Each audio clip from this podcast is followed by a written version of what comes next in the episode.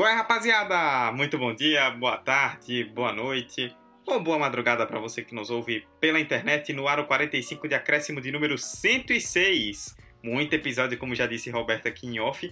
E essa semana a gente traz uma pauta fria, mas uma pauta de uma discussão muito legal e que é uma retomada de um episódio antigo. Lá em dezembro de 2020, nós fizemos o nosso episódio de número 95 falando sobre jogadores superestimados.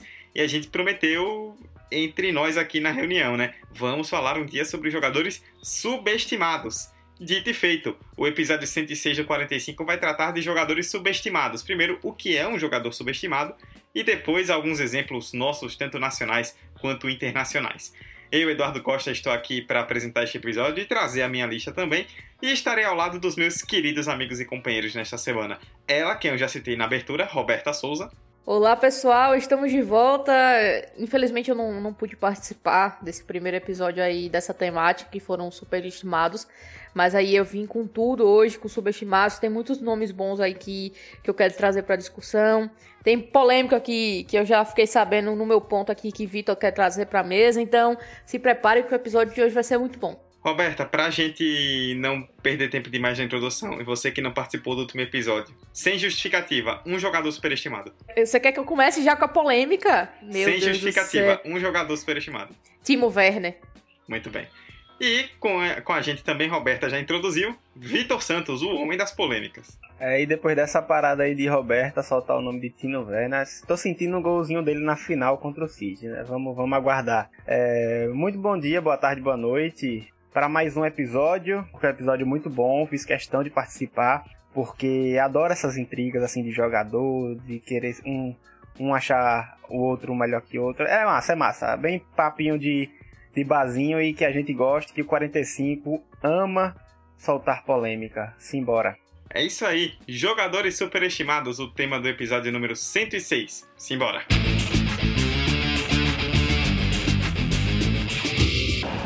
Terminar! Vai terminar! Se o próximo fizer, o Palmeiras é campeão. Mano, e toque de cabeça! Bateu Gabriel!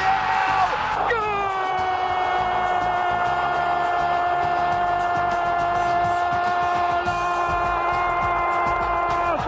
Sabe de quem? De um craque chamado 45 de acréscimo. Bom, vamos falar então sobre jogadores subestimados. E assim como nós fizemos no caso dos jogadores superestimados, né, vamos fazer uma dinâmica semelhante. É importante a gente falar primeiro sobre, assim, de forma bem simples, entre aspas, um basicão, assim, na teoria. O que seria um jogador subestimado? Vou jogar minha querida amiga Roberta na roda, porque como eu já mostrei na introdução, ela se sai muito bem em situações de pressão com polêmicas.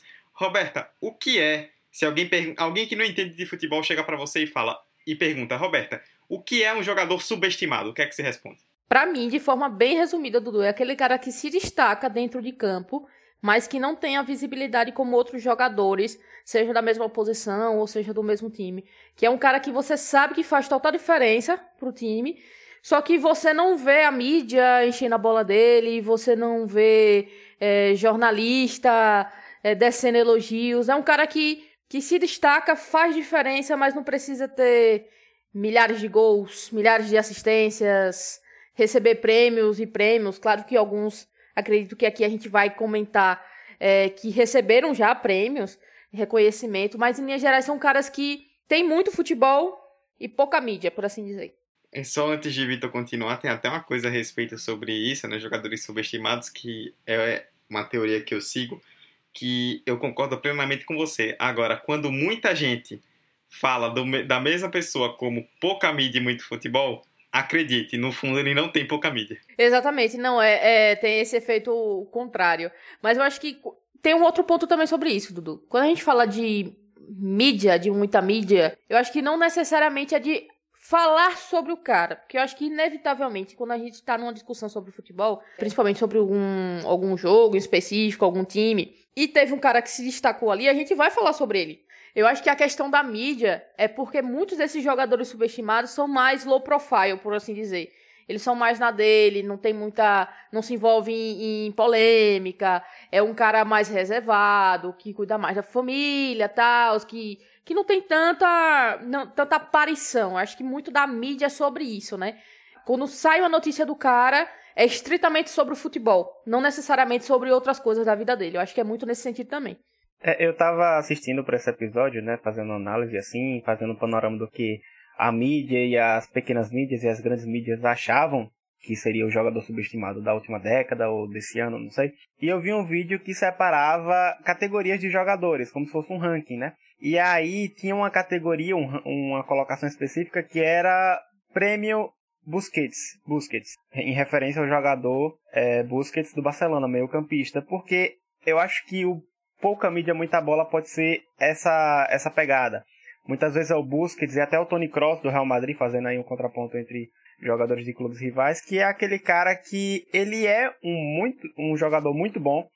É, se tratando do Busquets, até teve uma certa revolução na posição na época, né? Por conta de jogar com Guardiola, aquela meia invenção do que seria aquele é, o volante moderno, que muitos falam, tudo mais. Enfim, todos aqueles elogios que você ouve quando vai pesquisar Busquets, mas Busquets é talvez o oitavo, nono nome quando você pede para alguém elencar o Barcelona do dessa última década. Então acho que é mais ou menos isso. Ele não vai ser o protagonista, mas sem ele, talvez o time sinta bastante a falta. E eu sinto que o brasileiro ele é alienado ainda bastante por um saudosismo tóxico para o entretenimento, que é o futebol. E o que seria esse termo que acabei de inventar agora? É seria basicamente um saudosismo que faz ele olharem ele, esse brasileiro, né, esse grupo de brasileiros olharem pra, para trás, olharem ali para o início dos anos 2000 e verem caras como Ronaldo, Fenômeno, Ronaldinho Gaúcho, Rivaldo, Romário. É, lá atrás, na defesa, tinha Roberto Carlos, Cafu, Lúcio, enfim, dá para é só você pegar o elenco do, da seleção de 98 a 2006 ali mais ou menos. E você vai ver muitos nomes que ganharam de fato bola de ouro. E nomes que ganharam, é, chegaram na categoria mundial de alto patamar é, de troféu é, individual, nesse caso. Que seria o que? A bola de ouro, a, o segundo e terceiro colocado na bola de ouro, na disputa. E só para trazer estatísticas, é, de 97, de 1997 a 2007, o Brasil teve cinco jogadores que ganharam a bola de ouro. É, Ronaldo, Rivaldo, Ronaldinho, Kaká, e é isso. E aí, é, e isso traz para o brasileiro, com certeza, aquela emoção novamente, né? De pa Brasil, país do futebol e tudo mais. E recentemente a gente não viu isso. A gente viu uma dominância de dois jogadores, Messi e Cristiano Ronaldo, que já é outro ponto importante, que eu posso até tocar lá depois. E o brasileiro acha que o, a, a geração do Brasil não é boa, que o Brasil não está gerando mais jogador bom, por conta de que não tem um cara bola de ouro e tal. Então acho que essas, esses brasileiros que entram ainda ficam presos a esse, a esse saudosismo, acaba achando que o Brasil é jogador tudo ruim, acaba subestimando muitos jogadores bons, de fato, jogadores que é, históricos, por exemplo, o Daniel Alves mesmo, eu acho o Daniel Alves melhor do que o Cafu. Só que o Cafu tem uma Copa do Mundo e talvez tenha uma simbologia maior até para a seleção brasileira, pelo período do futebol que o Brasil estava passando naquele momento. Mas o Cafu é muito lembrado em primeiro lugar do que o Daniel Alves nas revistas e nas listas de jogadores históricos do futebol mundial. Então eu acho que esse é um dos pontos que acaba é, pecando na hora de julgar se o jogador é bom ou não por muitos brasileiros, esse saudosismo. É, eu acho que tem uma coisa que envolve muito também a essa jornada, digamos assim, do superestimado, como Roberta colocou aqui no chat, do subestimado, na verdade, perdão, já tô trocando as fotos. Tipo, é que existem vários contextos específicos, né? Tem casos de jogadores, acho que a gente até vai citar alguns aqui, que são muito bons e que todo mundo sabe que são bons. Mas às vezes eles estão dividindo, é, dividindo os holofotes dentro de um clube com outra grande estrela. E aí eles acabam ficando para trás. Por exemplo, eu não vou citar esse exemplo no episódio de hoje, porque não é um cara que hoje eu considero subestimado, mas que por muito tempo, para mim, era subestimado. É o Benzema do Real Madrid. E por que, que hoje eu não considero subestimado? Porque hoje a gente tá vendo o real nível que ele tem, pelo menos tá, isso está sendo mais explícito, porque durante muito tempo ele jogou com Cristiano Ronaldo, que era o grande fazedor de gols do Real Madrid. E o Benzema é um camisa 9, então naturalmente, quando você é camisa 9, mas você tem um cara que faz 50 gols no ano do seu lado, você acaba ficando um pouco para trás, a não ser que você seja do mesmo nível dele. E o Benzema não é. E depois que o Cristiano Ronaldo saiu, é que o Benzema começou a ser realmente a grande referência de gol do Real Madrid. e a gente tá vendo a quantidade de gol que ele faz. Então, tipo, isso eu tô citando um exemplo aqui do Benzema, mas são vários que a gente pode pensar em jogadores que tiveram muito talento ou que têm muito talento, mas que dividiram ou dividem é, as atenções com outros grandes jogadores ao lado, às vezes jogadores muito midiáticos, e acabam não recebendo a devida atenção que merecem. Dudu, você citou a questão do, de Cristiano Ronaldo no Real Madrid, e eu acho que isso vai além. Cristiano Ronaldo e Messi no quesito bola de ouro não na no objeto bola de ouro, na questão da bola de ouro específica, mas o que representa a figura da aquela imagem do jogador chegar ao patamar de receber uma bola de ouro. Eu acho que Messi e Cristiano Ronaldo, a gente está vivendo uma era de dois caras extremamente anormais para a história do futebol. A gente fala que não viu Pelé, mas a gente pode falar lá na frente e a gente vai falar com certeza que a gente viu Messi e Cristiano Ronaldo.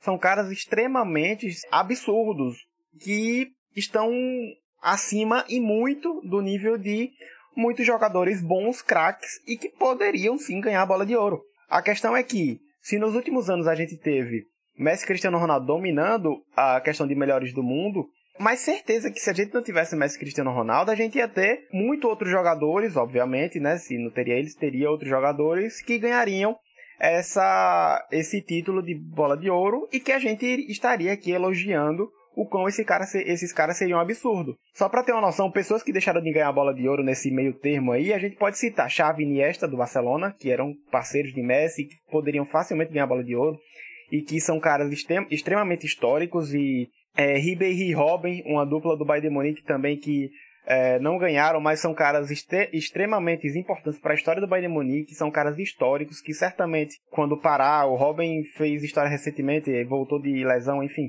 o Ribéry ainda já, é, já tá se encaminhando pro final da carreira. Mas são caras que. É aquela questão que Emerson, em outro episódio, foi outra pessoa que falou, não lembro.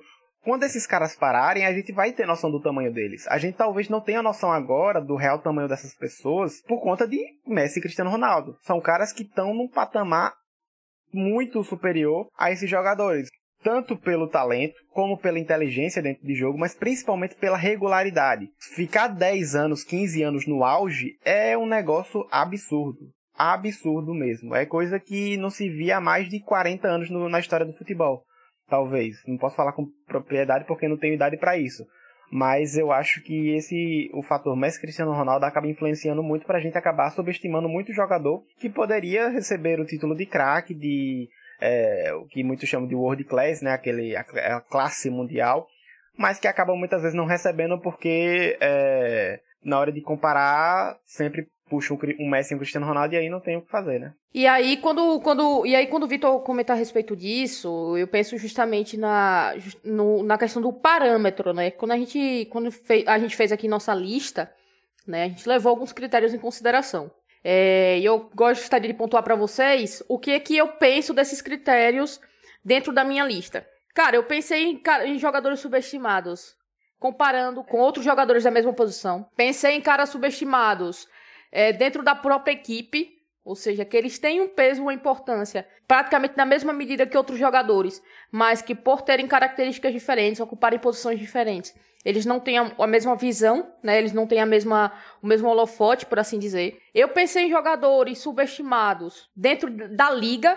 Então, são caras que têm números muito bons, que têm um, uma consistência de desempenho muito bom, mas que acabam não tendo a, a relevância porque tem outros caras ainda melhores. E eu acho que é justamente nesse ponto aí que a minha, o meu critério se encontra com o que Vitor acabou de falar. Né? Quando a gente para para ver Cristiano Ronaldo é, na Série A e quando a gente para para ver Messi na La Liga, os caras estão num nível técnico, é, na história já do futebol, em, em, um outro patamar, que até mesmo você tendo um desempenho muito bom, consistente, como o Benzema vem tendo nos últimos dois, três anos, ainda assim, pô, ele fica atrás de Messi na artilharia, que é o ponto de diferenciação dele, porque ele é o centroavante ele tem uma importância, ele é um super estimado dentro do Real Madrid, porque ele é uma figura, né, muito representativa da, do histórico recente do clube.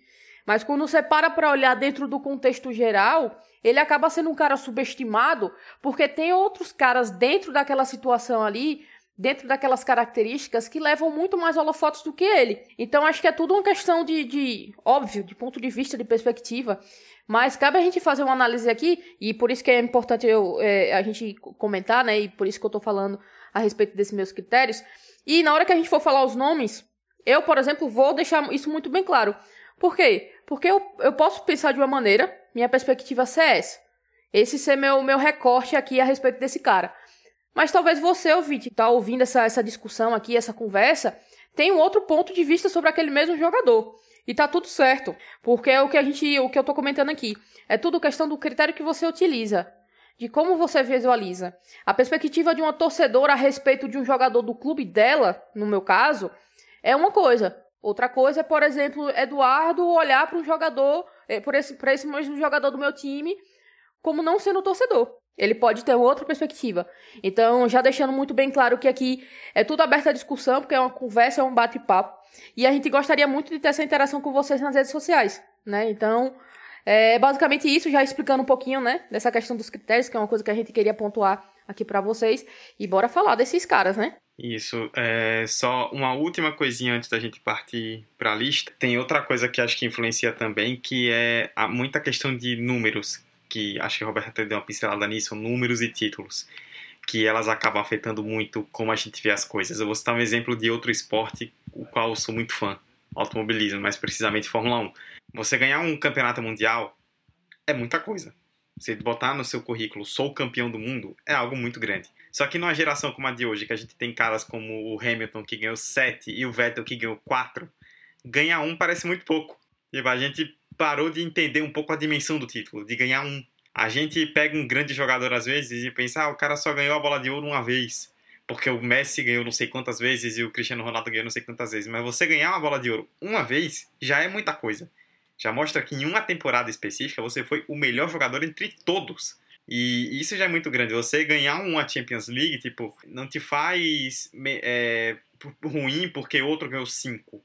Você não é, tipo... Se eu perguntar aqui, por exemplo, para vocês que estão ouvindo, quem é mais treinador, o Guardiola ou o Zidane? Provavelmente a grande maioria de vocês vai responder Guardiola. O Zidane tem mais Champions como treinador que o Guardiola. Um título não necessariamente é tudo. Eduardo, cuidado com o horário da polêmica, pelo amor de Deus. Não, pô, tô é falando outro assim. assunto, é outro assunto, Eduardo, é outro assunto, é outro assunto. Não, tá bom, mas tipo, não, tipo, título não necessariamente quer dizer tudo. Então, é, só queria poder dizer isso porque muitas vezes a gente acaba entrando nessa dicotomia de que fulano é maior porque tem mais títulos, Beltrano é maior porque ganhou mais coisa, quando às vezes a gente não acaba não analisando determinados contextos e aí superestima alguns personagens e acaba subestimando outros. Rapidinho, antes de, sem querer me alongar, mas já me alongando, tem outro fator também fundamental que você pode usar como critério para avaliar se o jogador é ou não subestimado ou superestimado. É o seguinte, a gente percebeu, e aí eu vou fazer uma referência ao nosso último episódio, para quem não ouviu, vai ouvir, porque tá muito bom, e tem o Leonardo Miranda, é, craque, falando de tática e tudo mais, enfim ele falou algo muito importante. Não com essas palavras, mas mais ou menos isso. A gente sempre teve, principalmente aqui no Brasil, jogadores talentosos. Jogadores que pegavam a bola e driblava. Pelé, Garrincha, é, Zico, é, até o Falcão, que era meio campista volante, que é um cara que tinha talento para driblar, para criar uma jogada. E cada vez mais a gente está chegando o que a gente chama de profissionalismo do futebol, cada vez mais a gente tem um investimento maior no futebol, e a gente percebe que hoje muitos técnicos de alto nível, como Klopp, Guardiola, o próprio Zidane, é, acaba preferindo, em vez do talento, muitas vezes, um jogador com força e inteligência. E qual seria essa inteligência? A inteligência para tocar a bola na hora certa, uma inteligência para uma velocidade na marcação no bote. Em resumo, muitas vezes essa prioridade de querer uma tática ao invés do talento está sendo prioridade hoje em dia no futebol de 2021. Isso faz com que muitos jogadores acabam meio que tendo isso, pouca mídia, mas muito, muito futebol. É, quando na verdade nem sempre, não necessariamente é isso, como, a gente, como o Roberto e Dudu já falou no início do episódio. É, e eu acho que três jogadores representam muito bem isso. E, inclusive, na verdade, seis jogadores. É, três de cada país, países que revolucionaram o futebol na última década, é, com Copas do Mundo e o Champions League e tudo mais, que é Espanha e Alemanha. Na Espanha a gente tem Xavi, Iniesta e Busquets, e aí houve toda aquela revolução por conta de Guardiola, e são caras que não é o cara do drible, não é o cara que vai sair cortando, driblando, fazendo aquele gol de bicicleta, mas são caras que dificilmente você vai tirar eles da lista dos maiores do mundo. E na Alemanha, a, aquela revolução da Alemanha, né, que muitos falaram depois de 2002, a Alemanha queria se reforçar para dar o pau no Brasil e deu de fato. E nessa reformulação do futebol acaba criando caras como Thomas Miller, Tony Kroos e Kimmich. Dificilmente você vai ver esses caras como melhores do mundo. Talvez futuramente consiga sim, por conta dessa preferência pela é, inteligência, pela força ao invés do talento. Mas hoje em dia, com Cristiano Ronaldo, com Messi, com Mbappé, com Neymar, dificilmente esses caras vão ultrapassar é, esses talentosos dribladores no quesito se for bola de ouro, se for prêmio de, de revista para melhor do mundo. Enfim, é só esse, esse outro parâmetro que eu acho importante para gente, é, para você ouvinte, para todo mundo acabar refletindo na hora de julgar se um cara de fato é um bom jogador, se um cara de fato é ruim, se o cara é subestimado, superestimado. Enfim, futebol tá ficando complexo, é isso. Muito bem. Agora sim, finalmente vamos conseguir partir para a lista. Então, a gente dividiu em duas partes, digamos assim, né? Uma para a gente falar de jogadores nacionais e outra de jogadores dos times internacionais. Mas a gente vai seguir algo um pouco diferente em relação ao outro episódio, em que antes a gente falou só de jogadores, no, no caso dos superestimados, dos nossos times, né? Então a gente vai usar critérios um pouco mais abertos, né? Podemos citar dos nossos times, mas também no geral. Vou jogar primeiro para Roberta, depois para Vitor. Vamos começar com os nacionais. Bom, eu vou começar falando, contrariando um pouco o que Dudu acabou de falar, né? É, eu vou falar de um jogador específico aqui do Flamengo, que eu já estava até comentando em off com o Vitor, que é o René. Uh, a, gente, a gente sabe, como flamenguista, eu e Vitor aqui, é que ele tem sim um, uns probleminhas, o René tem uns problemas para apoiar o time no ataque. E tecnicamente, né, ele é bem inferior ao titular, né, que é Felipe Luiz, obviamente. E aí entra justamente aquele primeiro critério que eu comentei. Por vezes o cara é subestimado porque tentam comparar ele injustamente com outro cara da mesma posição. E eu acho que esse é o grande ponto de René. Porque quando você para pra olhar o, o, o futebol de René, quando você para pra, pra ver jogos dele, ele é um cara bem consistente na defesa. E tem uma boa e é uma boa opção, principalmente para rotação nas competições, porque hoje o Flamengo consegue disputar várias competições durante o ano, então é importante ter um elenco. E aí eu paro para pensar que todos os erros que, que ele comete dentro de campo, muitas vezes, está associado não a, a, a ele enquanto jogador, mas a tentativa de manter a mesma postura que o titular da posição tem. Então, por vezes, ele tenta fazer aquela coisa de puxar para o meio de campo, em busca de armar jogadas, muito do que o Felipe Luiz está fazendo nos últimos, nos últimos anos. E ele não é esse cara, tá ligado? Ele não é. A característica dele não é essa. Para um lateral reserva, ele é excelente ele cumpre muito bem com a qualidade. Porque ele tem. Eh, aliás, ele cumpre muito bem com a expectativa. Porque ele tem qualidade. Mas muitas das vezes ele recebe críticas que são baseadas justamente nesse comparativo com o Felipe Luiz. Que não tem nenhum cabimento, minha gente. Felipe Luiz é um dos melhores laterais esquerdos do mundo. Apesar de já ter uma certa idade, ele continua sendo um excelente lateral. E um lateral histórico por, por tudo que fez no Atlético de Madrid e vem fazendo no Flamengo. Então, para René é muito injusto esse comparativo. E aí cabe muito naquilo que a gente já conversou aqui. Ser um cara mais na dele, de não, não aparecer tanto, de não se meter em polêmicas. Ele cumpre com a expectativa. E aí, é, é, é, o grande ponto que eu quero trazer aqui é que os elogios para ele são reduzidos. Mas quando ele comete erros, as críticas vêm muito duras. Vem, bem, vem bem dura em cima dele. Então, acho que é muito esse ponto aí. Por vezes o cara é subestimado, e ele é subestimado, e ele ainda é um pouco injustiçado, por assim dizer, porque tentam comparar ele e tentam é, exigir dele algo que ele não pode entregar. Mas em contextos gerais, ele é um, um, um lateral que eu, eu consigo dizer tranquilamente, na minha, na minha humilde opinião, que seria titular na maioria, de, maioria dos times da Série A. E ele tá como reserva. E não à toa foi é, melhor lateral esquerda há uns, há uns três campeonatos brasileiros seguidos, né? Não lembro agora de cabeça quais, mas recebeu o prêmio. Exatamente. Então, assim, é o que eu comento. O Vitor sabe bem disso, porque a, a torcida do Flamengo costuma criticar muito o René quando ele comete erros. E eu entendo. Tem jogos dele que ele, so, que ele é bem, bem inconsistente. Mas é bem na, naquilo que eu acabei de comentar. É por ele tentar se encaixar numa postura que não é da característica dele. E aí ele compromete o que ele tem que fazer, que é recompor a linha defensiva, quer voltar pra defender as costas do, do zagueiro, se precisar. Então, assim, é um cara muito bom, muito consistente, né? Mas que não é dado seu devido valor. Por quê? Entra do primeiro critério. Porque muito se espera em um comparativo com o Felipe Luiz. Eu acho que, tipo, é o cara que. Do, do Flamengo em específico, né? Começando a, a falar. Eu acho que, eu, que, eu, que é o que eu gostaria de destacar mesmo. Eu vou do Rio de Janeiro para São Paulo, não vou fazer, falar de Flamengo, pelo menos não agora, porque pegando esse gancho de lateral, um grande exemplo seria a lateral direita. Nos últimos anos a gente cansou de descer o cacete em Tite por conta de convocações pelo Fagner. E assim, a gente tem o Daniel Alves. O Daniel Alves é. Eu já falei que ele é melhor cafo no início desse, desse campeonato, repare, desse podcast. E é isso que eu acho mesmo. O cara não ganhou os títulos à toa. E quando ele é do time, ele tem um diferencial que pouquíssimos laterais têm. Ele tem protagonismo como um craque do time. Foi assim no Barcelona, e aí o Barcelona, claro, tinha Messi, tinha Neymar, tinha Suárez, tinha o Barcelona estrela, o maior Barcelona da história. E era o maior da história porque tinha craque do ataque à defesa. E o craque da defesa era Daniel Alves. A gente do Daniel Alves ele foi para Juventus, na Juventus ele fez uma puta de uma diferença. Da Juventus PSG, PSG também foi um cara que por mais que tenha uma idade avançada conseguiu fazer a diferença e o time sentiu quando ele saiu. E agora tá fazendo a diferença no São Paulo com a idade que tem, se reinventando, indo pro meio, indo pra lateral novamente agora com o Crespo. Enfim, é um cara gigante. Só que a gente não pode comparar o Fagner com o Daniel Alves.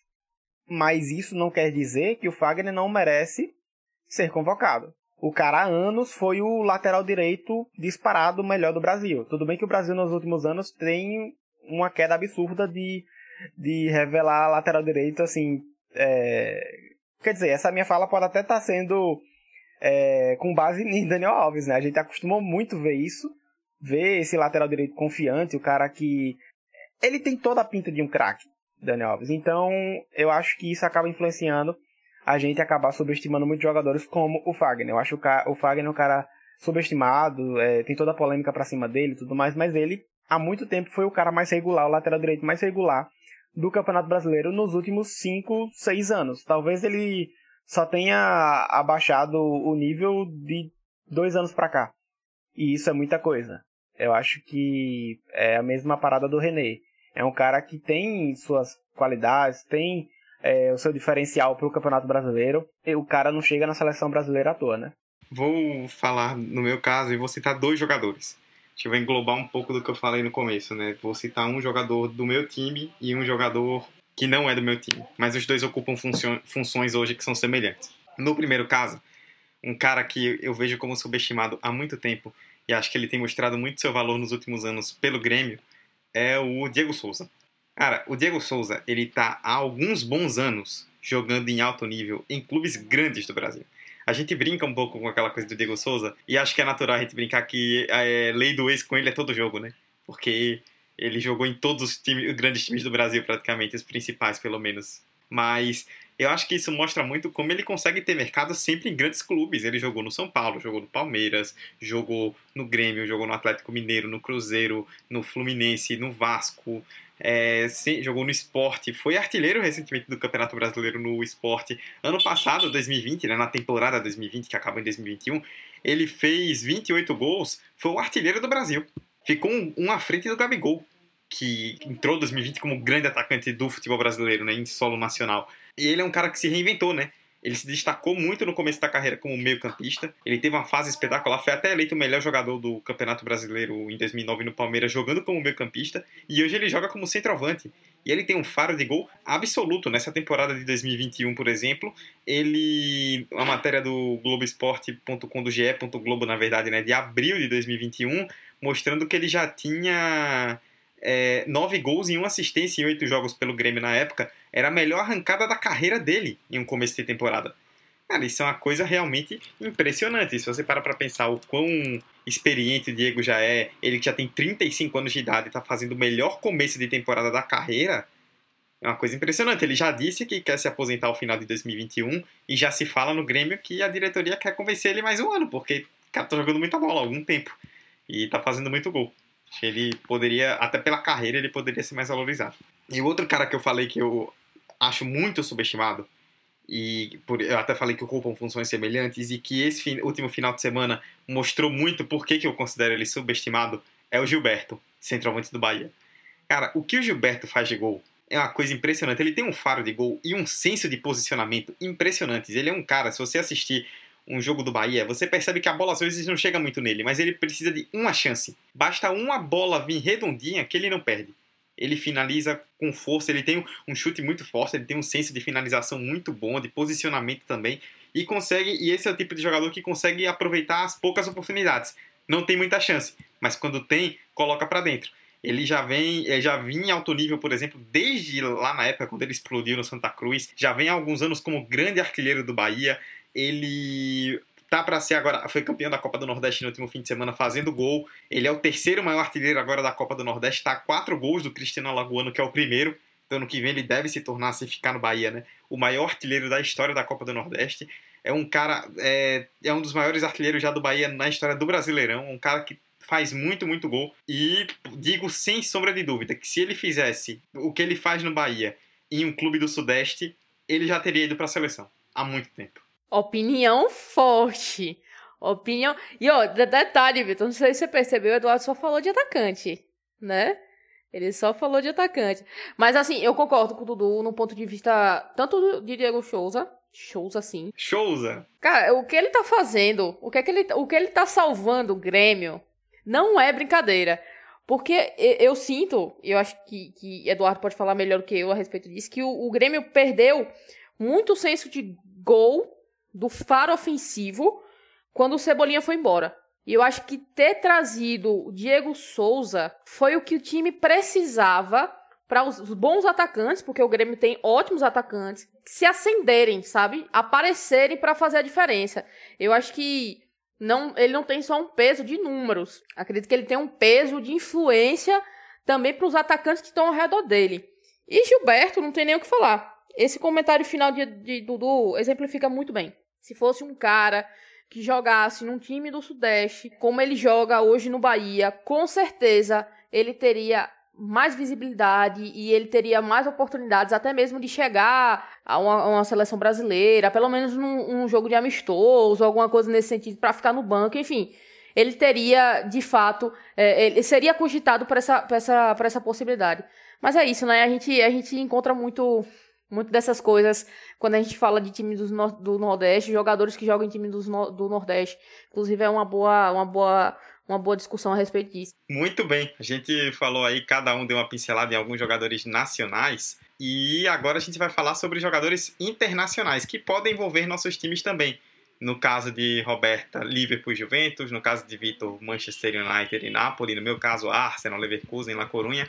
E é importante até fazer esse disclaimer é, a gente pode envolver, e aí eu tô falando isso até porque eu vou colocar um nome, a gente pode envolver, tipo, não só jogadores que estão na ativa, como também jogadores que já pararam, e também no caso de internacionais, a gente pode incluir brasileiros jogando na Europa. Tipo, a gente colocou nacionais, no caso, jogadores de times brasileiros, mas se quiserem falar também de brasileiros na Europa, a hora é agora. Roberto e Vitor com vocês. Eu vou começar falando de brasileiro. Por mais que a gente esteja em território é, internacional agora, eu vou falar de brasileiro.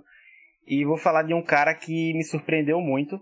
É engraçado porque ele chega num, numa expectativa muito alta. A primeira temporada dele foi bem, bem ruim, para falar a verdade, assim. Mas agora nesse, nesses últimos dois anos ele é essencial. Eu acho que é, eu não vejo ninguém dentro do elenco para substituir. Dificilmente alguém que chegue para bater de frente, que é o Fred no Manchester United. E isso é muito bom porque a gente está na véspera de uma Copa do Mundo e aí fica a dica, Tite. É, inclusive esse de meio campista do Brasil tá bem cheio, dá para elencar um, dá para fazer um time só de meio campo, mas vamos lá. É, eu acho que esse o Fred ele chega e ele faz, quando ele começa a engrenar, ele faz justamente o que eu esperava do Pogba, porque por mais que o Pogba jogasse na Juventus como um cara mais adiantado, que decidisse partida, eu gosto de ver o Pogba jogando como ele jogou na França em 2018, na Copa do Mundo. O cara que ele fica mais é, esperando dar o bote. Mais ou menos a, o, fazendo um contraponto bem aleatório, assim, mais ou menos o que Gerson faz no Flamengo é, quando ele se segura mais lá atrás para fazer aquela transição e dar o bote na hora certa, definir na hora certa. É, agora o Soskaé, ele acabou meio que reinventando a posição do Pogba, é, mais ou menos como um ponto armador, inclusive está saindo muito bem. E o Fred tomou conta do, do meio campo. É, eu acho que o Fred, ele consegue, ao mesmo tempo que ele é o cão de guarda, ele tem uma função de movimentação invejável para muitos jogadores. E ele consegue fazer criações, ele consegue fazer transições, ele é, o time sente quando ele não está jogando. Isso é engraçado porque há três temporadas atrás o, o torcedor não ia falar nunca isso, mas hoje ele tem que falar, o time sente. É um brasileiro que. Mais uma safra de meio-campista brasileiro que se destaca muito bem em meio a tantos outros, mas que, infelizmente, quando erra, a crítica é muito maior do que o elogio de quando acerta. E é isso. Eu ia, eu ia botar um nome aqui, mas é, é muito complicado porque para você perceber como essa parada do subestimado e superestimado é complicada. Porque eu já achei é, contraditório o próprio Pogba. Muitas vezes a gente, eu achava, caramba, esse cara é muito superestimado. Só que aí o cara vinha, destruía. E muitas vezes as pessoas continuavam falando que ele era superestimado e aí eu ficava duvidando se ele era subestimado. Então, tomem cuidado com o referencial que você for fazer na hora dessa comparação, porque pode acontecer esses contratórios, até porque é muito difícil você é, tentar ignorar todas as o que o que está ao redor do jogador, né? Mas, é, enfim, não vou, não vou falar do Pogba, não. Acho que o Pogba tá, tá engrenando, não vamos elogiar para nos zicar. Mas eu acho que o Fred é esse cara que é, bem subestimado. Acho que talvez um, um desempenho regular na seleção poderia fazer ele ser mais elogiado. Rapaz, eu também vou trazer dois nomes aqui. Me passei de trazer dois nomes no, no Nacionais, porque eu esperava que Vitor fosse falar de algum outro jogador do Flamengo, que começa com William e termina com Arão, mas ele não falou, então vamos lá. Eu vou trazer primeiro, dessa vez, o nome de um cara que joga no time rival, né? Muito naquela linha do que a gente comentou de ter caras extraordinários dentro da, de certas ligas, no caso de Messi Cristiano Ronaldo, faz com que outros jogadores que também são extraordinários na posição é, não tenham a mesma mídia, não tenham a mesma valorização que, que ele. E aí eu quero citar um cara chamado Ciro Immobile. Esse cara vem sendo um dos maiores goleadores da Itália há uns bons anos. Ele, pra vocês terem noção, na temporada 19 e 20 fez 36 gols em 37 partidas. Só nessa temporada eu acredito que ele já tá com cerca de 19 gols, algo nesse sentido. Então, um cara extremamente goleador. Mas que tem de frente com ele na, na liga Cristiano Ronaldo. Então ele acaba por, por levar né, consigo é, ele fica no, nos bastidores. Apesar de ser um cara que, se estivesse em uma liga com, com a inglesa ou com uma alemã, né? Certo que a Alemanha a gente tem Lewandowski lá, mas com certeza eu acredito que Ciro Immobile estaria batendo de frente com Lewandowski. Só que bater de frente com o Cristiano Ronaldo na Série A é muito complicado. Porque a gente tá falando de Cristiano Ronaldo, né? Lewandowski ainda não tem a mesma dimensão do Cristiano Ronaldo, não sei se vai chegar a ter. Acho muito pouco provável. Então, eu acredito que se Ciro estivesse em alguma outra liga que não fosse Série A e La Liga, com certeza ele seria muito mais valorizado porque ele tem números para isso. Ele entrega para isso. E além de tudo, ele é um capitão. Ele construiu o time da Lazio ao redor dele. O time funciona para servir ele. Então, é um cara que tem um perfil de liderança muito forte, que tem um faro de gol absurdo, porque se você parar para olhar para o time da Lazio, você não vai ter nenhuma outra peça extraordinária, nenhum outro meio-campista que se fale diariamente para servir ele. Não, o time é bem construído, é um time bom que joga para ele. E eu acho que Immobile, né, há muito tempo, há muito tempo vem se destacando e não dão a devido, o devido crédito a ele. Então, para mim, ele é um grande exemplo de jogador subestimado. E aí, um outro cara que eu queria falar e que dessa vez é do da La Liga, também seguindo esse perfil de atacante, não é por, por querer, mas seguindo esse perfil de atacante, é Gerard Moreno. O que esse cara tá fazendo no Vila Real é surreal. Ele tá batendo de frente com os grandes artilheiros da La Liga, da mesma forma que Ciro bate. Só que é um cara que ele nunca decolou no grande, numa grande equipe. Ele sempre teve ali naquelas equipes de meio de tabela da La Liga, tudo mais, mas sempre um cara muito consistente de fazer gol. Muito consistente, muito consistente, versátil, porque pega de centroavante, pega de ponta. Se você quiser improvisar ele ali como segundo atacante, ele faz. Então, ele é um cara amplo no ataque. E para vocês terem uma noção, tá com 27 gols e 9 assistências até o momento na temporada. E é o terceiro maior artilheiro da La Liga com 21 gols. Só fica atrás de Benzema e Messi. Então, assim, é um cara que se destaca.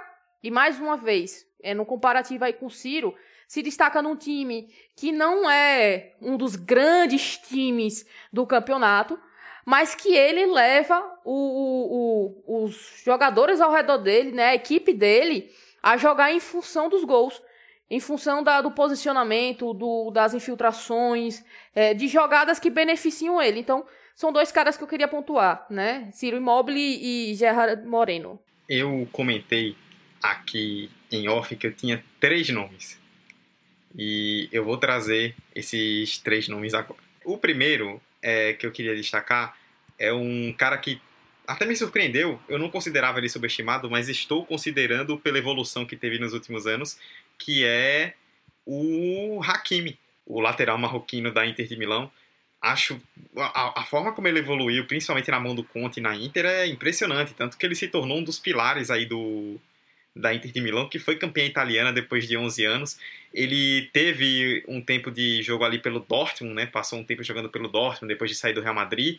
Mas agora na Inter é que ele realmente se encontrou. A Inter pagou 45 milhões de euros para comprar o, o Hakimi do Real depois que ele saiu do Borussia. E, assim, tá sendo uma grana muito bem investida. E o Hakimi é um jogador muito jovem, tem 22 anos. O Hakimi é mais novo do que Roberto e eu, pra você ter uma ideia.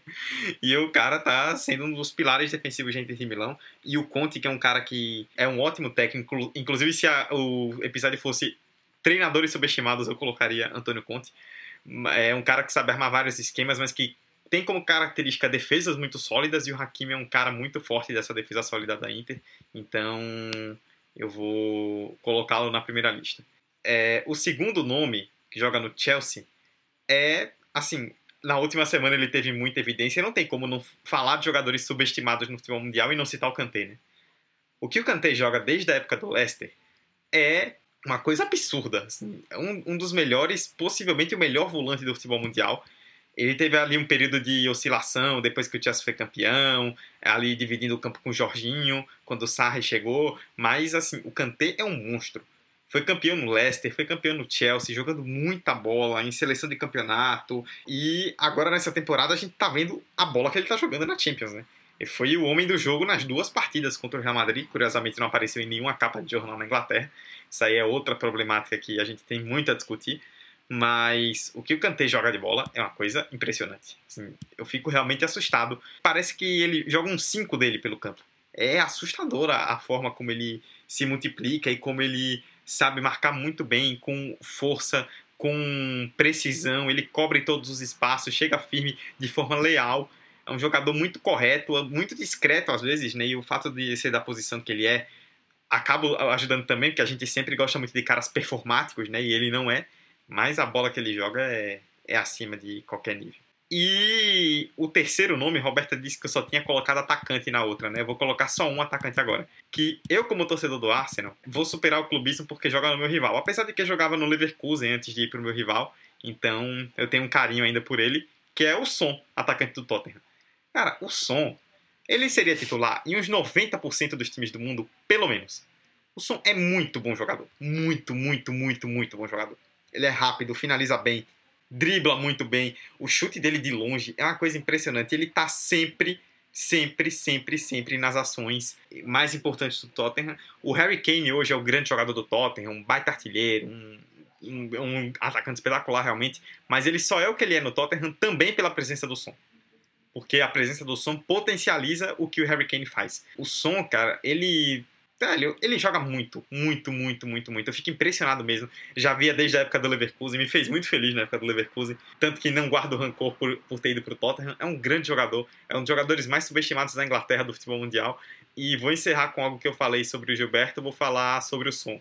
Ele valeria o dobro do preço que vale se não fosse asiático. Ei, mas eu queria comentar que, para mim, o jogador mais subestimado do time do Tottenham, falando especificamente de Tottenham, é Rosberg. Muito bom, muito bom. O que aquele cara faz naquele time, de verdade, o time do Tottenham só funciona do meio para frente por causa daquele cara.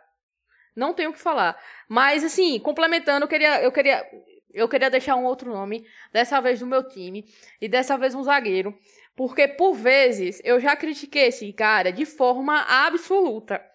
Mas uma coisa que eu tenho que, que, que ser sincera é um cara que faz total diferença e nesse exato momento, para o meu time Liverpool, tá fazendo uma falta gigantesca, né? Que é Joey Gomes, né? Além de Van Dijk, obviamente, Joey Gomes, porque é uma dupla muito consistente.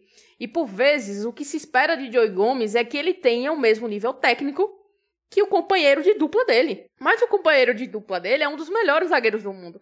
E ele ainda tem 23 anos. Eu acho que o grande ponto aqui de, de não não reconhecerem Joey Gomes, eu falo até a própria torcida do Liverpool não reconhece Joey Gomes como deveria. Ele é um cara que tem um, uma, uma saída de bola muito boa. Ele tem uma versatilidade porque pode pegar de lateral. Ele tem uma saída defensiva muito consistente porque consegue fazer bem essa ligação entre defesa meio campo, até mesmo defesa ataque com bola com bola longa. Ele tem um passe caprichado para um zagueiro. Então, o, o, a, grande, a grande questão de, de Gomes ele não ser valorizado é porque ele comete ainda muitos erros bobos. Mas para mim isso é muito mais um reflexo da maturidade que ele ainda não tem como zagueiro. E eu acredito para você ter, de fato, essa maturidade de zagueiro, você leva muito mais tempo do que qualquer outra posição. É minha perspectiva. Zagueiro e goleiro são, são posições que você demanda mais tempo para você, de fato, ter firmeza naquilo ali. E ele ainda é muito novo. Porque, tecnicamente falando, ele é muito bom.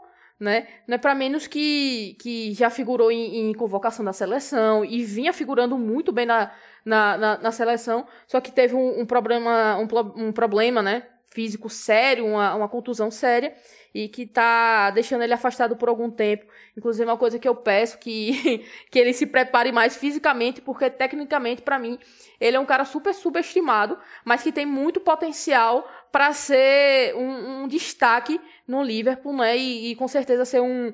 Talvez ser um, uma grande referência aí no, no futuro próximo. Fui com calma ver os nomes que vocês queriam dar, por isso que eu soltei só o primeiro meu.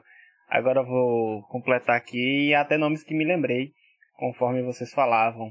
É, começando da Série A, eu acho que, começando por um time que eu torço, que é o Napoli, eu acho que a dupla, não é nem o jogador, é a dupla mesmo, Insigne e Mertens, ela muitas vezes é subestimada por conta justamente disso que Roberta falou na hora de falar do Ciro Immobile. Muitas vezes tem um cara que desconcentra, tem um cara que acaba predominando na, na artilharia, no, nas assistências, mas se você olhar nos últimos cinco anos, quatro anos, é, as estatísticas, e aí não só do Napoli, mas também da Série A, você vai ver em si Mertens na, no top 5 mais ou menos de maneira muito regular no, na participação de gols. E aí seriam gols e assistência. E eu acho que o time sente muito a falta desses jogadores quando eles não jogam. Muito mesmo. Tanto é que até hoje não acharam substituto. O Gattuso tá agora conseguindo é, tirar um pouquinho do Lozano que chegou, mas é, tem o, o Zinlis também que é bem é, polivalente. Poderia até entrar aqui nesse, nessa pauta de subestimado, talvez. Poderia, não sei. Tem o Politano que talvez está fazendo uma função interessante, teve um início bom, mas é difícil você achar um substituto para Insigne e principalmente para o Mertens, que é tão polivalente assim que já foi 10, ponta direita, ponta esquerda, 9. O cara faz tudo e ele faz bem. E quando não joga o time sempre falta. É isso, acho que do Napoli tem essa dupla que é, certamente se jogasse no Inter, se jogasse no Milan, certamente seria elogiado, seria visto com mais frequência nas mídias por aí. Permanecendo na Série A, é, Roberta falou de Immobile e eu lembrei do Luiz Alberto, que assim como Insigne e Mertens, eu acho que a dupla Immobile e Luiz Alberto é muito subestimada no, na Lazio. esses dois caras, é, certeza que a Lazio dificilmente pegaria G4 e G3 se não fossem esses caras. É, eles fazem total diferença. E um é o arco, outro é a flecha. O Luiz Alberto, ele é gênio. Ele, o que ele, esse cara faz de passe, de lançamento, que esse cara completa o meio-campo da Lazio, é algo que ninguém imaginava, muito menos. E acho que nem Roberto imaginava, porque é, ela, como torcedora do Liverpool, deve ter visto é, o Luiz Alberto jogando é, em Anfield. E certamente eu acho que ela não esperava um cara tão completo como o Luiz Alberto. Na terra de Messi, eu só tenho um nome, e esse nome é o Black. O Black subestimado aonde, Vitor? Eu acho o Black muito subestimado. Rapaz, muito, muito, muito, não. muito, muito, muito, muito. Ei, Dudu, por favor, se posicione. Pelo amor de Deus. Eu concordo. Rapaz, gente, Não, não. eu, acho ele, eu acho ele muito bom. Muito, muito, muito, muito Pra bom. mim, mas ele que. nem é subestimado, nem superestimado. É aquela questão, né, velho? O cara dificilmente recebe um prêmio individual ou consegue ganhar um destaque por conta que o time também não ajuda. Mas certamente, se o Atlético ganhasse alguma das, das Champions fosse um pouquinho mais regular, é, enfim, eu acho que o total 60%, 60% do fator sofrer pouco gol, poucos gols que o Atlético tem passa por Oblak. Eu acho que o Simeone sabe disso. Ele gosta de defesas sólidas. Ele tinha o Courtois, que era sensacional. é, acabou perdendo e aí conseguiu o Oblak, que, enfim, eu para mim é até melhor. Então eu acho que o Oblak ele é um cara muito subestimado. Há anos ele, ele merecia ser o melhor goleiro do mundo. É, em épocas que Neuer tava meio cabisbaixo, assim, meio mal, ele poderia sobrepor né, em rankings e tudo mais. Enfim, eu acho que é isso. Eu acho que o Black é um cara subestimado. E, e é isso. Ficou essa po- polêmica aí. Curioso saber essa opinião de Roberta. Não, mas porque assim, meu, meu sentido pra, pra minha opinião é o seguinte. Quando a gente fala de artilheiro, é o cara que vai fazer gol, por vezes vai dar assistência, é o cara que tá lá na frente e, e muda o resultado ativamente, certo? Quando a gente fala de goleiro, ele é o cara que segura as pontas, ele tá no outro extremo. Mas quando a gente fala de resultado, de conseguir fazer gols, quem faz a diferença é o ataque. Qual é a grande questão para o Black? E por que que eu acho que ele tá, ele tem o, reconhe- o reconhecimento, não que, que ele merece, digamos assim, mas um reconhecimento coerente. Porque o time que ele, ele, ele, ele joga não tem representatividade de títulos. Porque sempre quando chega a hora para conquistar algo, e aí sim ele ser o cara, ser tipo o melhor goleiro do mundo, ser o melhor goleiro da Champions, o time dele pipoca. E aí, obviamente, dentro desse cenário, como eu falei anteriormente, vão se olhar para os outros goleiros excepcionais da geração. E aí é nesse ponto que ele perde espaço. Não pela qualidade dele, não pelo mérito dele, mas pela convenção geral nessas horas. De, de realmente dar um título, de realmente dar um, um, um, um reconhecimento propriamente dito. É, mas eu acho que. É, eu concordo em partes. Tipo, de fato, é, quando o Atlético precisa mostrar o poder de fogo, não mostra, acaba sendo eliminado, acaba vacilando. Inclusive, deve vacilar no final dessa La Liga. Não sei, tá com cara de que vai abrir as pernas depois de ficar dezenas de pontos na frente. Mas eu acho que isso pouco passa por Oblak. Eu acho que eu não gosto de tirar o, a estátua de melhor de um cara quando a culpa não é dele. Se fosse, por exemplo, é, em determinadas temporadas, você contrataria quem? Ter Stegen ou Oblak? Teria temporada que eu responderia Oblak. Você contrataria nessa temporada Oblak ou Alisson? Eu responderia Oblak. Então eu acho que ele tem um, um ele acaba largando atrás em manos a manos por conta justamente disso. Acaba pesando algo que não é problema dele. Quando o time vacila, ele faz milagre, ele faz absurdos. Mas claro que ele não é um muro que não vai sofrer gols, ele vai sofrer. E aí acaba não.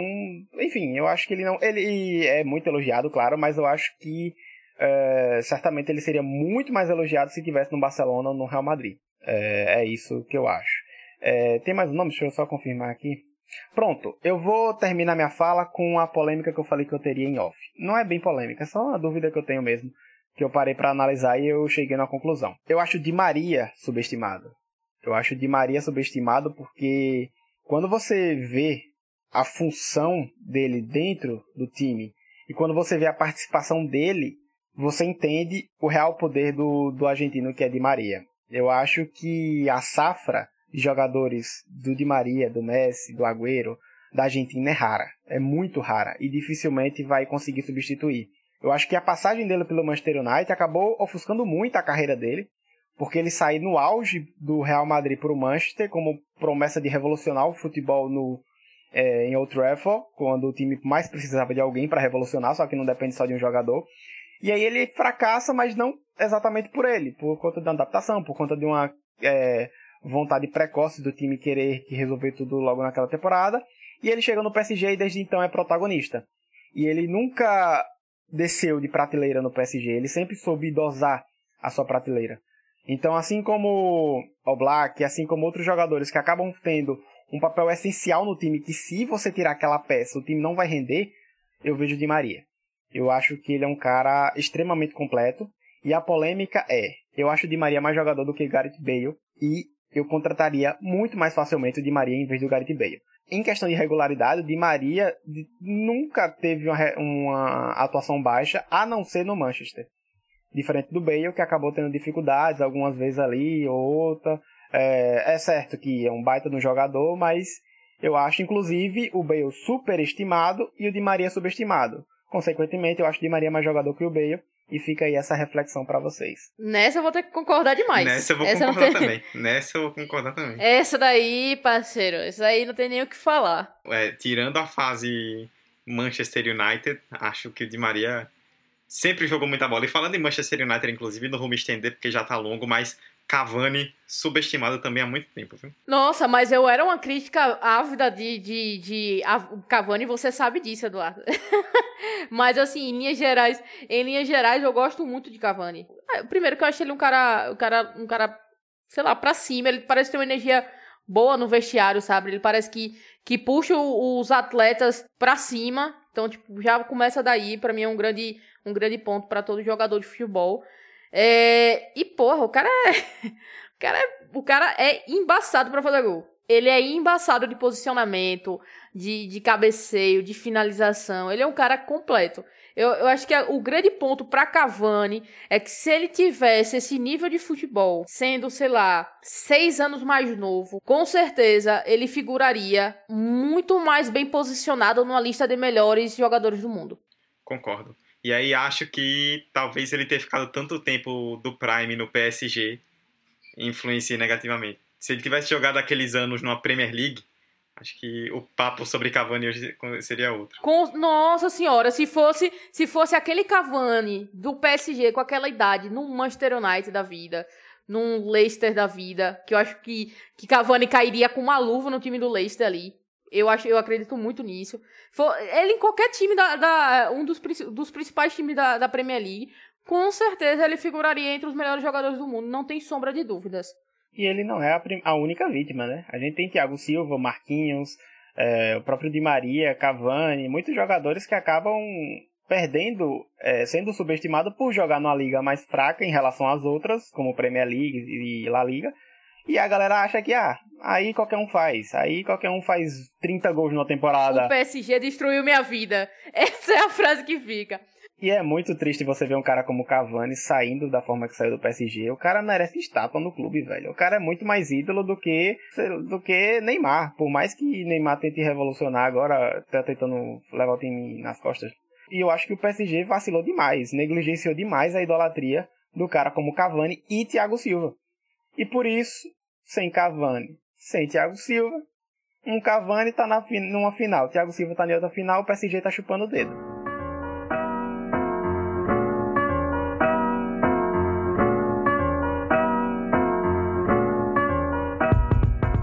Bom, galera, depois do que Vitor falou, realmente não tinha nem como eu fazer o um encerramento. Já fica aí encerrado o episódio, o debate sobre jogadores subestimados, o debate do episódio 106. E fica aí para vocês falarem com a gente nas redes sociais se concordam, se discordam, o que é que vocês acharam. é, no arroba 45 de acréscimo no Instagram e no Twitter. Nós também estamos no Anchor, no Spotify, Apple Podcasts, Google Podcasts, Deezer, Orelo e tudo que é agregador por aí. É só pesquisar por 45 de acréscimo e você vai nos encontrar. Eu, Eduardo Costa, estive ao lado de Roberta Souza e de Vitor Santos. A gente vai encerrando esse episódio. E aí eu quero, amigos, que vocês se despeçam. E eu quero que vocês falem. A gente falou de jogadores que estão na ativa, tanto nos nacionais quanto nos internacionais. Eu quero que vocês escolham entre nacionais e internacionais, eu quero que vocês escolham dois jogadores que não estão mais na ativa e que são subestimados. Roberto e Vitor, um abraço para vocês. Bom, é... enfim, terminamos mais um episódio aqui, muito bom, muito papo demais. Acho que caberia mais uma hora de debate, porque é muito bom falar sobre isso, é gostosinho, né? Aquele papo só faltou a cervejinha, pena que eu não gosto. Eu acho que eu tenho um nome internacional, e eu acho que esse nome pode ferir comentaristas daqui, não sei.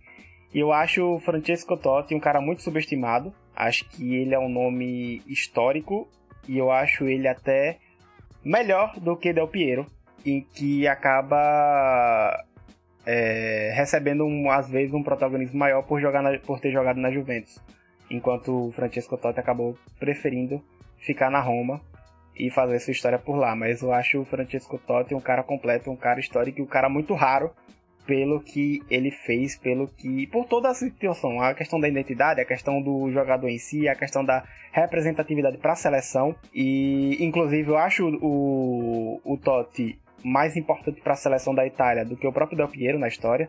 É, o Del Piero é, foi muito infeliz em alguns momentos, por lesão, por outras coisas, mas eu acho o Francesco Totti um cara, às vezes, muito subestimado quando a gente pensa em Série A. E eu acho que justamente tá por conta dele ter preferido ficar na Roma. E fez sua história toda lá, mas eu acho um cara que tem o seu. É, que parte do, dos telespectadores acabam subestimando. É, nacional, não consegui pensar em nenhum agora. Se eu pensar, eu solto rapidão e a gente encerra. Rapaz, o cara tem audácia de estar tá numa gravação com a torcedora da Juventus eu sabia, e meter um tote, um tote maior que Del Piero. É só a distância mesmo, que presencialmente só ia estar tá o barulho do tapa no, no microfone. Cara, não tem, não tem loucura. Ah, Eduardo, eu não, eu não consegui pensar em nenhum subestimado, não, man. Não consegui de forma alguma. De forma alguma. Eu acho que tem, tem jogadores que, que eu paro pra olhar. Eu, pronto, eu consigo pontuar superestimado. Com facilidade. Tem um cara que se eu é solto esse episódio. super. Esse é outro É. episódio. Mas subestimado, é isso que eu tô falando. Eu não consigo pegar pelo que a gente tem de régua hoje em relação a isso. Pra olhar pra um cara que, que já não tá jogando mais, tá ligado? Porque é um contexto que a gente não viveu. Eu acho que eu tenho muita dificuldade de pensar nisso. Porque, por exemplo, o que o que Vitor acabou de dizer de Totti. Quem garante que Totti era, que era, era subestimado, velho? Tipo, Totti sempre foi um jogador gigantesco. Ele pode não ter tido o mesmo, o mesmo reconhecimento. E aí a gente entra de novo no, no, no critério que a gente tava falando aqui de All Black. Mas ele sempre foi um cara valorizado, tá ligado? Ele sempre teve ali bem, entendeu? Então acho que é, é muito, muito complexo nesse ponto de vista. Eu vou, eu vou me, me abster. E aí outro, um jogador brasileiro subestimado, aí fica difícil. Aí fica difícil. Mas eu vou, eu vou soltar um cara que teve o reconhecimento, digamos assim, que de certa forma regional, mas ele poderia ter tido mais reconhecimento no cenário nacional.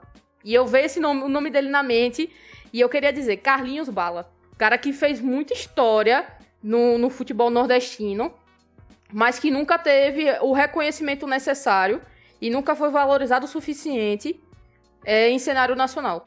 Muito bem. Dei um notático aqui nos comentaristas no encerramento. Ficaram completamente perdidos. Uma grande cena da história do 45.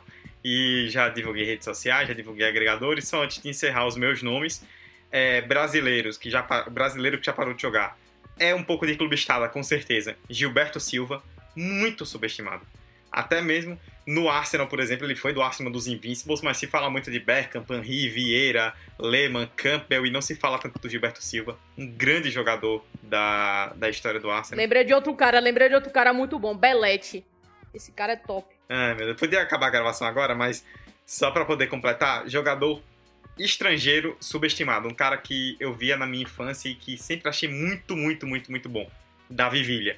Como esse maluco fez gol? No Valência, no Barcelona, jogou com Messi, Xavi e Iniesta, aí fica complicado, mas fazia muito gol no Barcelona. Na Espanha em 2010, se não fossem os gols dele, a Espanha não ia chegar nem perto de ser campeã. Então, coloco o Villa aí na minha lista de subestimados. É isso, mande sua lista pra gente, opine conosco. Espero que vocês tenham gostado e até semana que vem. Tchau, tchau.